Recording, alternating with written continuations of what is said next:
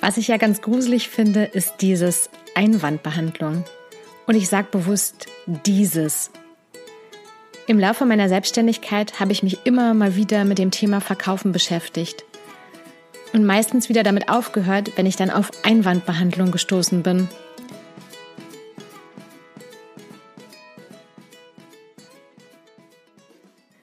Vielleicht liegt es bei mir ja daran, was ich verkaufe.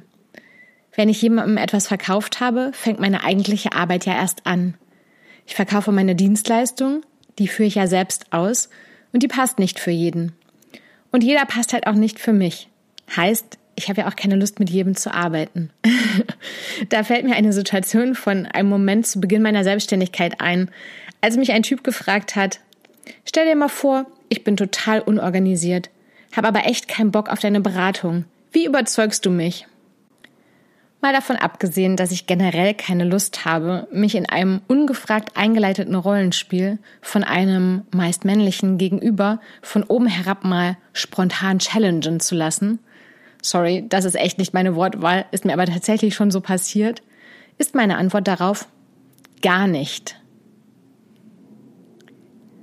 Ich stelle mir gerade vor, wie du auf meine bis jetzt gesagten Worte reagierst, wie du verständnisvoll nickst, weil dir das schon passiert ist. Oder weil du selbst nichts von dieser Einwandbehandlung hältst. Wie du vielleicht empört guckst, weil ich das Rollenspiel auf Männer bezogen habe. Tut mir auch echt leid irgendwie, ist mir aber echt mehr mit Männern passiert. Wie du total entsetzt bist, weil du Herzblutverkäufer bist. Oder einfach eine andere Meinung hast. Ich habe mich vor einigen Wochen dazu entschieden, noch bewusster mit meiner Zeit und in meinen Grenzen umzugehen. Wie oft nehmen wir doch die Überschreitung eines Neins hin, aus den unterschiedlichsten Gründen. Ich bin ja zum Beispiel generell gerne freundlich und mag auch Freundlichkeit. Aber nicht mehr bis über die Überschreitung von Grenzen hinweg. Ist dann nämlich mir gegenüber nicht freundlich. Hier ein paar Situationen. Türklingel. Mir wird ein Katalog entgegengestreckt. Ich lehne freundlich ab. Sie können ja nun mal durchblättern. Nein, ich möchte wirklich nicht.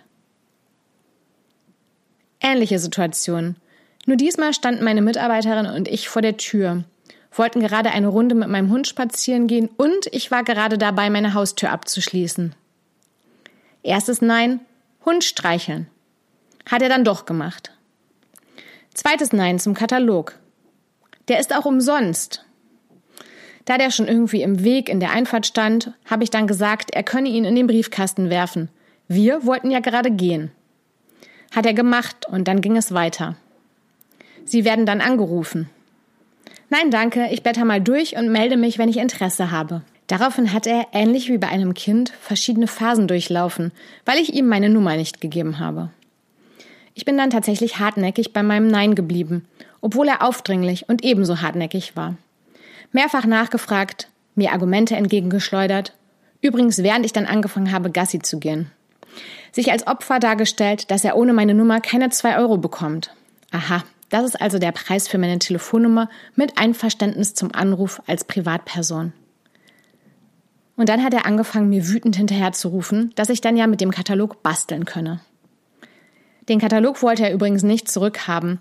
Das hatte ich ihm direkt angeboten, bin ja nicht gemein wollte er nicht, dass er Stress hat, weil er den nur für Nummern verteilen kann. Obwohl das kostenlos ja irgendwie gelogen war und es auch irgendwie doof ist, den einzuwerfen, bevor er die Nummer hat. Also, falls du deine Neins mal üben willst, ist das eine gute Situation, die sich dir bestimmt in der nächsten Zeit mal bietet.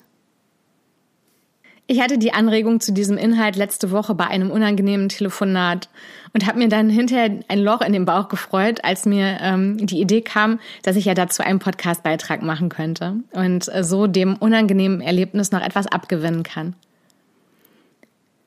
Wenn mich jemand vor allem mit Mobilnummer auf meinem Handy anruft, rufe ich ja doch meistens zurück. Und äh, da hat mich eine Nummer angerufen, die schon mehrfach keine Nachricht hinterlassen hatte. Macht mich dann ja schon mal eher stutzig. So viel vorab. Beim Rückrufversuch ist keiner drangegangen. Damit die Anrufe dann aufhörten, habe ich kurz einen Zweizeiler als Nachricht geschickt, worum es denn geht. Darauf folgte prompt der Rückanruf. Die Person sagte mir einen auswendig gelernten Text auf, dabei mehrfach ihren Namen, irgendwas mit Coaching und Trainer zum Erfolg führen. Hm, ich kann sagen, das ist schon mal ein schlechter Einstieg, wenn mir jemand an meine Impressumsadresse Post schickt, äh, die Werbung ist, obwohl ich äh, auf der Seite darum bitte, dass das nicht passiert. Ähm, und die nächste Frage, Frage war dann, ob ich die Werbung bekommen habe. Na gut, Werbung hat sie sicher nicht gesagt.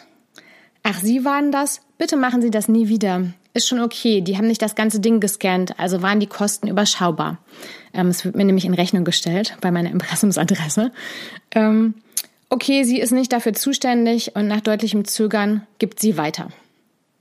Wohin sie mir das dann nochmal zuschicken kann. Als ich wissen will, worum es denn genau geht, sagt sie, das habe ich doch gerade schon gesagt. Hm, okay, gnädigerweise wiederholt sie mir nochmal, dass ihr Chef Leuten helfen will, sich ein Premium-Business aufzubauen. Äh, und auch ganz nebenbei, solche Anrufe bekomme ich tatsächlich mehrfach pro Woche oder äh, bei Social Media als Anfrage. Hm, als ich erwidere, dass ich kein Interesse habe, fängt sie damit an, was ich eingangs beschrieben habe. Also diese Einwandbehandlung. Och nö, Offensichtlich steht mein Satz nicht in ihrem Leitfaden, denn als ich das Telefonat beenden möchte, wird sie ganz wütend und sagt mir, ich sei pampig und unfreundlich. Sie selbst sei ja freundlich. Was ich im Übrigen nicht bestätigen kann, spätestens ein, das habe ich doch gerade schon gesagt, finde ich in den seltensten Fällen freundlich. Ich lege dann übrigens mit einem, dann können wir das Telefonat ja beenden auf. Nachdem ich zur Energieregulierung ein bisschen getrommelt habe, reflektiere ich das Telefonat und lache darüber. Ist immer witzig, wie wir uns ja auch in den Begegnungen mit anderen wieder treffen und anderen manchmal auch direkt etwas sagen, was uns eigentlich selbst betrifft. Und hiermit meine ich jetzt den unfreundlichen Kommentar von ihr. Äh, und äh, als mir das so auffällt, schaue ich mir direkt auch noch an, wo ich da unfreundlich war. Zum Beispiel zu mir selbst, weil ich das Telefonat angenommen habe, als ich mir schon gedacht habe, dass es Werbung ist. Und dass ich es nicht noch früher beendet habe. Und zu ihr war ich sicher auch nicht mega freundlich, schon gar nicht ab dem Zeitpunkt meiner Nachfrage, worum es geht. Und ich kann sehen, dass ich das okay finde, dass ich da nicht freundlich zu ihr war. Wenn ich eine Grenze setze, ein Nein sage, dass ich kein Interesse habe und darüber hinweggegangen wird, dann ist Freundlichkeit nicht der richtige Weg. Oder wie im Titel dieser Folge, da stößt Freundlichkeit an ihre Grenze. Und da reicht dann auch kein Ich möchte lieber nicht aus meiner letzten Folge. Das ich möchte lieber nicht ist die Haltung, das Bewusstmachen. Und wie das mit dem Umsetzen dann geht, das kann sich ganz unterschiedlich äußern. Mit einem klaren Nein, mit einem Ich möchte wirklich nicht, mit einem Beenden eines Gesprächs. Egal was der andere dann macht, weil er nicht bekommt, was er will. Ob er schmollt, sich als Opfer hinstellt, wütend wird, dich beleidigt, das erinnert mich an etwas Spannendes von Deepak Chopra, das ich im Herbst gelernt habe. Das will ich euch auch nochmal erzählen, aber die Folge hier ist jetzt schon lang genug geworden, deswegen kommt das ein anderes Mal. Also, mach dir bewusst, was du lieber nicht möchtest. Immer und immer wieder. Falls du sie noch nicht gehört hast, hör dir auch gerne meine letzte Folge dazu an.